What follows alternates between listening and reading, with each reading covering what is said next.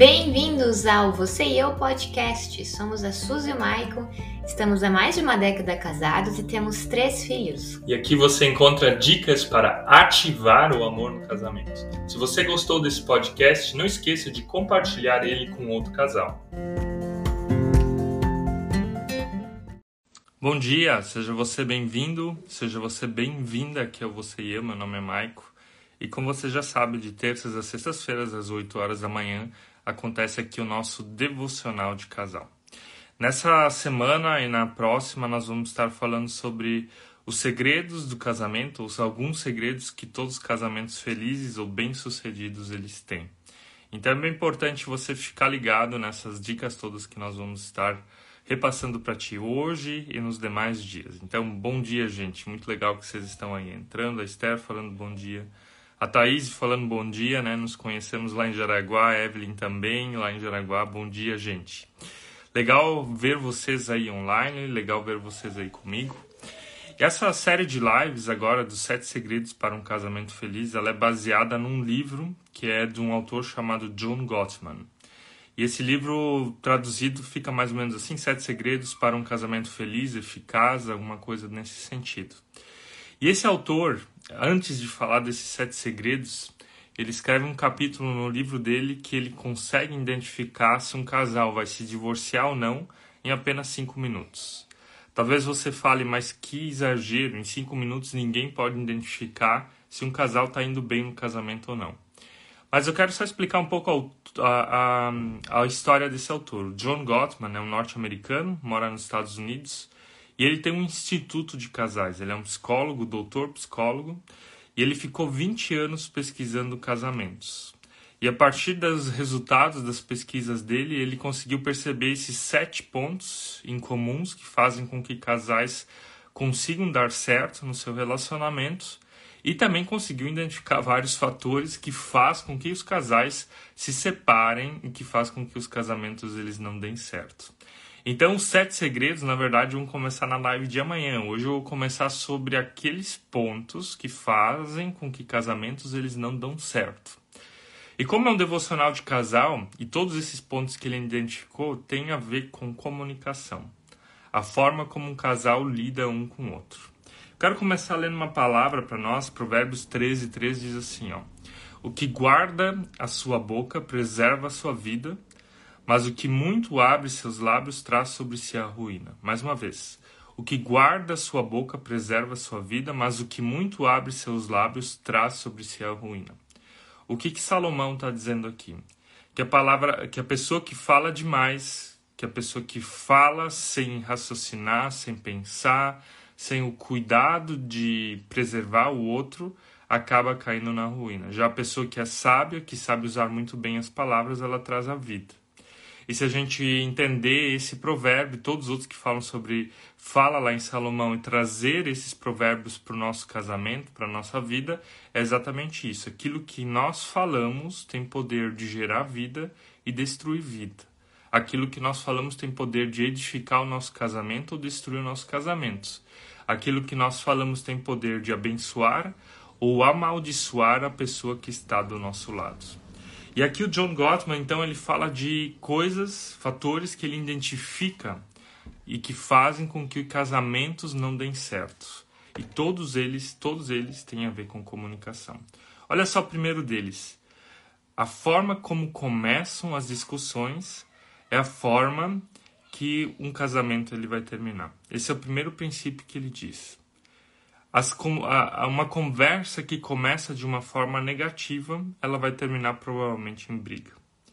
A uma conversa que tem um começo ruim vai ter um final ruim. Uma conversa que tem um começo bom vai ter um final bom. O que, que ele quer dizer com isso? Quando um casal tem diferenças, e todos temos, a Suzy e eu temos, provavelmente você também tem com seu marido, com sua esposa. Mas quando nós temos as nossas diferenças, e já entramos para conversar sobre elas com sarcasmo, com crítica, com comentários negativos, ofendendo a identidade do outro, ofendendo a pessoa do outro, provavelmente essa conversa ela vai terminar mal. E provavelmente essa conversa é um sinal de que esse casamento ele também vai terminar mal. Ou seja, o John Gottman, nas pesquisas dele, ele realmente é, ficou assistindo como os casais conversavam, como os casais resolviam seus problemas, ele fez filmagens de tudo isso. E depois desses 20 anos, ele conseguiu ver quais casais permaneciam juntos e quais se separaram, se divorciaram. E aqui nas conclusões dele, os casais que se divorciaram, e a grande maioria, maioria deles, não conseguiam conversar de uma forma adulta não conseguiam conversar de uma forma madura. Ou seja, a forma como a gente conversa é a forma que também vai determinar o futuro do nosso casamento. Se nós não sabemos fazer isso que Provérbios falou, de trazer vida para dentro daquilo que a gente faz, conversa no nosso casamento, provavelmente as consequências que nós vamos colher são morte. Segundo fator dele, ele chama aqui os quatro cavaleiros de Apocalipse, ou do Apocalipse. Apocalipse você já ouviu, é o último livro da Bíblia e lá aparecem os cavaleiros do Apocalipse que vêm trazer notícias negativas, vêm trazer notícias de é, pesadas para a humanidade. E aqui ele fala que um casal que não dá certo no casamento, um casal que tem dificuldade, que provavelmente vai se divorciar, ele tem quatro vícios. E esses quatro vícios são esses quatro cavaleiros do Apocalipse que vão se repetindo e também tem a ver com comunicação.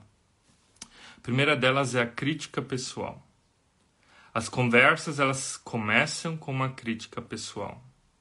Vamos pegar um exemplo. Todo casal tem diferenças.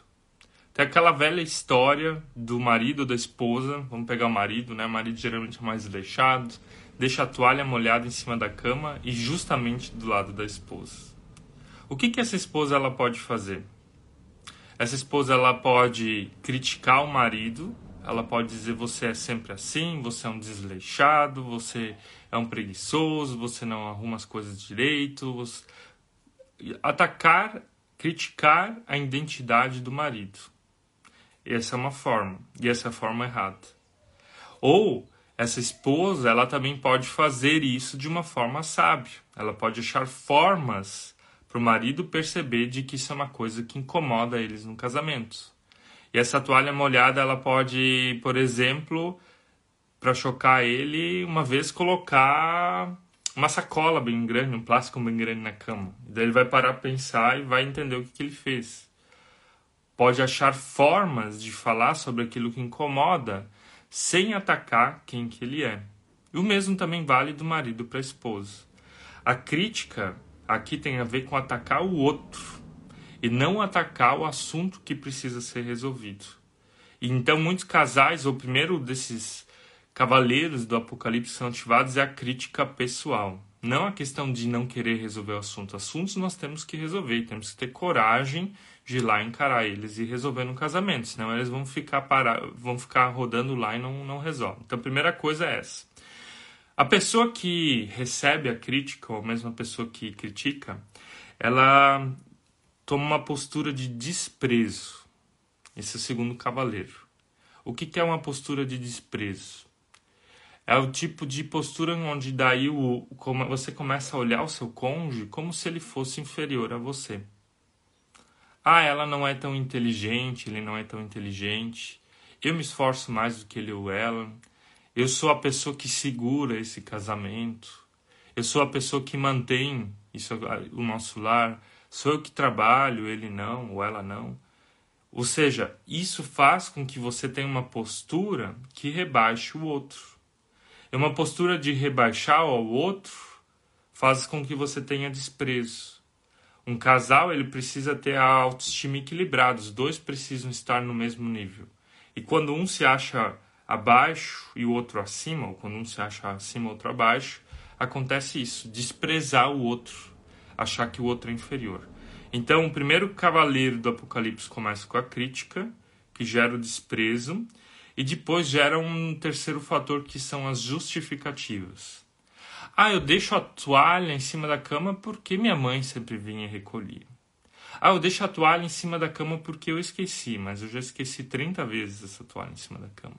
Ah, eu deixo a toalha em cima da cama porque não é um problema deixar em cima. Você encontra respostas são defesas, são mecanismos de defesa.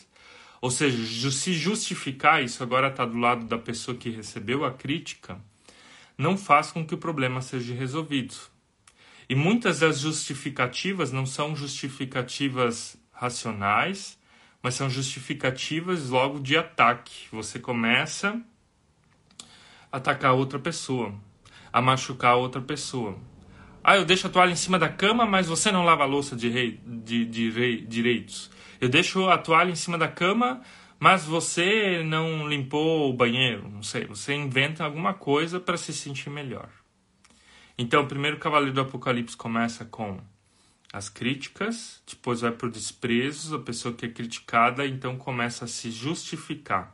Ela não reconhece também aquilo que ela precisa reconhecer.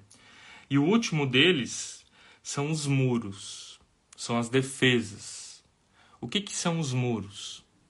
A pessoa que é criticada, ela nem responde mais. Ela fica quieta, ela fica calada ela tem uma postura passiva no casamento. Mesmo que ela errou e ela sabe que ela errou, ela não está nem aí mais para o cônjuge. Na verdade, é indiferença. A gente acha, ou muitas vezes se acredita, que o contrário do amor é o quê? É a raiva, é o ódio. Mas não, mas o contrário do amor é a indiferença. Indiferença é você não sentir mais nada pelo outro. Não te importa mais o que, que o outro fala, o que, que o outro faz, o horário que o outro chega, o que, que ele faz nas redes sociais. O casamento, na verdade, então já morreu. E aqui começa então um ciclo vicioso. Por isso são quatro cavaleiros. Começa da crítica, para o desprezo, para as justificativas, para os muros. E fica rodando nisso. Então, um casamento que vive dentro desse ciclo vicioso, ele tem grandes tendências de terminar. Só para você lembrar, nós vamos falar aqui sobre os sete segredos do casamento feliz cada dia um, um segredo, e hoje nós estamos falando sobre aquilo que antecede esses segredos, que são formas para identificar se o nosso casamento está indo bem ou mal. E casais que vivem uma péssima comunicação são casais que provavelmente também vão terminar esse relacionamento de uma forma péssima. Se não se divorciarem, provavelmente muito machucados e feridos. Então, a primeira forma que a gente falou é a forma como as, como as discussões começam, elas terminam. Segundo, a gente falou agora sobre os quatro cavaleiros do Apocalipse. E a terceira forma, eu já vou te falar se você deixar o teu like aqui. Você já deixou o seu like aqui? Aperta algumas vezes nesse coração aqui embaixo se você ainda não apertou. Quero perguntar se você se identificou também com algum desses cavaleiros do Apocalipse. Eu me identifiquei com o primeiro, algo que eu sei que eu preciso melhorar aqui na nossa casa, as críticas, tanto a Suzy como eu. Então, vamos lá para o terceiro. Um terceiro ponto que tem a ver com a comunicação do casal, que faz com que casais se separam, tem a ver com a sobrecarga. O que é sobrecarga? É quando um lado fala muito e o outro lado não fala mais nada. É quando tem aquele ou aquela que fica e o outro, que tem a ver também com os muros, que a gente falou antes, não escuta mais, né? Ele ignora. Então, quando um dos lados ele domina as conversas, quando um dos lados sobrecarrega o outro com informações, com críticas, com conhecimento, com o seu dia, precisando só essa pessoa falar e a outra pessoa só ouvir, isso é um péssimo sinal de casamento. Isso significa que um dos lados está tomando conta e o outro lado está sendo passivo. Não dá certo um casamento onde um só fala e o outro só escuta. Não dá certo um casamento onde um só domina e o outro é dominado. O terceiro ponto tem a ver, e o John Gottman conseguiu identificar que quando esse casal que está propício a se divorciar começa a, a vai se separar, começam a ter sinais no corpo. Olha só, se percebe no corpo da outra pessoa que, que esse relacionamento ele não está bem, que ele é tóxico, algumas coisas. A frequência cardíaca da pessoa que está conversando ela muda para 165, ou seja, ela sobe, o coração começa a disparar. Isso eles mediram então também. Ou seja, você se encontra com o seu cônjuge, a frequência cardíaca sobe, em vez de ser um lugar agradável, de prazer, de divertimento, de troca de de companheirismo, de troca de informações. Você se sente mal na presença do seu cônjuge, frequência cardíaca elevada. Segunda coisa, a pessoa começa a suar frio, começa a ter mais adrenalina no sangue, a pressão arterial sobe E tem pessoas que começam a ter, até ter reações de estresse e até princípios de taquicardia. Já pensou para já parou para pensar? Se você se sente mal agora na presença do seu cônjuge, uma conversa com seu cônjuge, isso é um péssimo sinal. Às vezes tem esse tipo de pessoa que nós nos sentimos mal, por exemplo, no trabalho. Tem aquela pessoa que você não gosta de estar na presença dela. Você começa a frio, começa a perceber que interiormente está mudando algo no seu físico. E se isso também acontece na presença do seu cônjuge, isso é um péssimo sinal para o seu casamento. Tá? Outra, mais duas, duas, duas situações para a gente identificar. Uma delas são que o lado que é, digamos assim, mais criticado, o lado que recebe mais críticas e é ofendido, esse lado ele tenta então fazer resgates, né? Ele tenta então relevar as críticas. Esse lado ele tenta equilibrar a situação. Esse lado tenta ter uma conversa de adulto. Mas toda vez que ele então tenta fazer, digamos assim, os resgates dessas conversas para entrarem num trilho melhor, o outro lado que criticou, o lado que ofendeu, ele faz o quê? Ele rejeita. Ou seja, a pessoa que tentou fazer os resgates, e chama aqui de tentativas de resgates frustradas, é, acaba cansando. Né? Essa pessoa ela tenta fazer com que a conversa seja madura, essa pessoa tenta fazer com que o casal converse como adultos, essa pessoa tenta fazer com que a parte racional do cérebro seja de novo ativada e não só a parte emocional. Mas quando ela vai tentando e é rejeitada, tenta rejeitada, e terceira vez rejeitada, essa pessoa cansa e ela não quer mais. Ela diz: chega, não quero mais, cansei. Então, um outro sinal são essas tentativas de resgate frustradas. A pessoa tenta fazer com que o casamento entre, digamos assim, ou a comunicação no casamento, ela seja madura, seja aquilo que Provérbios fala, que gere vida, bênção, que cresça, que o casal amadureça, mas a outra sempre corta. A outra não deixa com que isso cresça. E aqui ainda um último sinal, gente. Um último sinal é quando um casal, e agora não tem a ver com comunicação, mas tem a ver com a história do casal. Quando um casal não consegue mais ver nada de bom na sua história.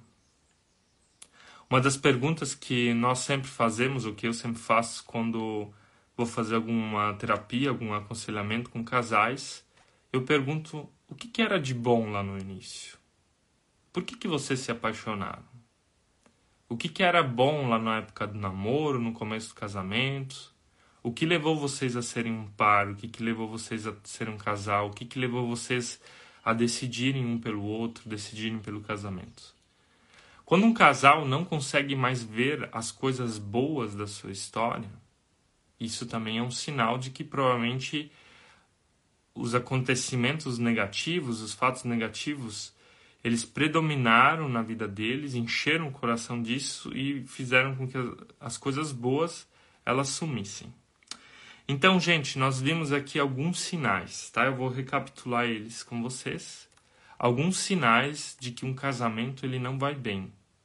Interessante que o John Gottman ele não fala nada aqui de sexo, ele não fala nada aqui de dinheiro, ele não fala aqui nada de sucesso. Ele fala só de basicamente de comunicação. Porque a comunicação ela é um dos reflexos básicos daquilo que é o nosso caráter e a nossa identidade. Então, por isso é muito importante você perceber isso. Então, vamos recapitular aqui, ó. Primeira coisa, um sinal de que um casamento está indo mal. Conversas que começam de forma negativa.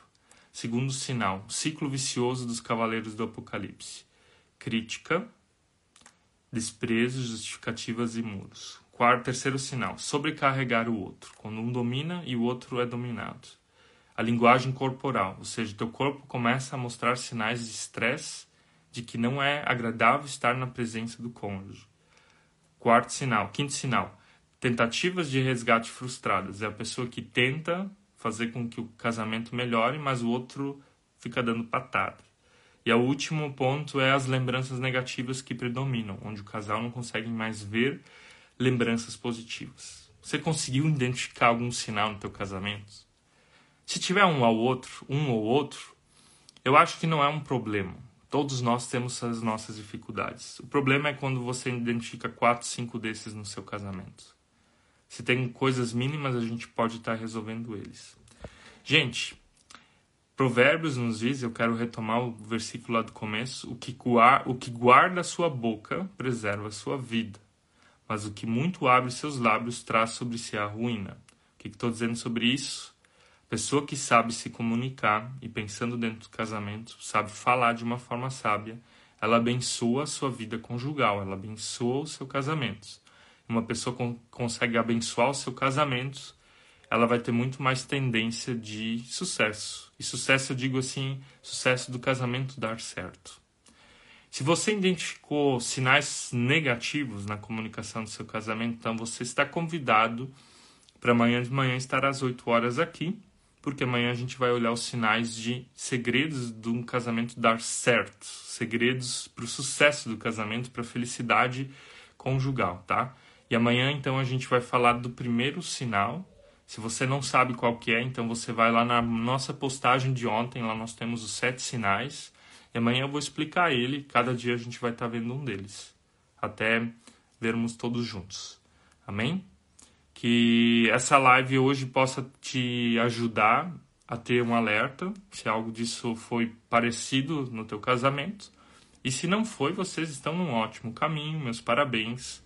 Então a gente só precisa fortalecer o que já está lá tá bom? Se ela foi importante para ti, compartilha ela com alguém. Eu vou postar ela agora no nosso no nosso feed logo em seguida, então você pode compartilhar essa live com outras pessoas, comentar nela também, assim você ajuda com que essa palavra, com que esse devocional também chegue a mais pessoas. Vou orar por você, vou orar pelo teu dia ainda. Amado Senhor, abençoe esse dia, abençoe essa manhã, abençoe esses casais que estão aqui presentes. E eu quero te pedir que a comunicação na nossa vida conjugal seja um lugar de bênção, de edificação, de crescimento, e não de maldição, ruína e destruição. Abençoe essas mulheres que me acompanham, esses homens que me acompanham, e ajude a cada um a viver um casamento feliz, porque é possível. E porque esse também é teu desejo, Senhor Jesus, que nós tenhamos uma vida plena, abundante isso também significa ter uma família e um casamento pleno e abundante.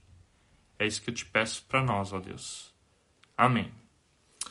Amém, gente. Que Deus abençoe teu dia. Então, até amanhã de manhã, às 8 horas da manhã aqui, com o primeiro segredo de um casamento feliz.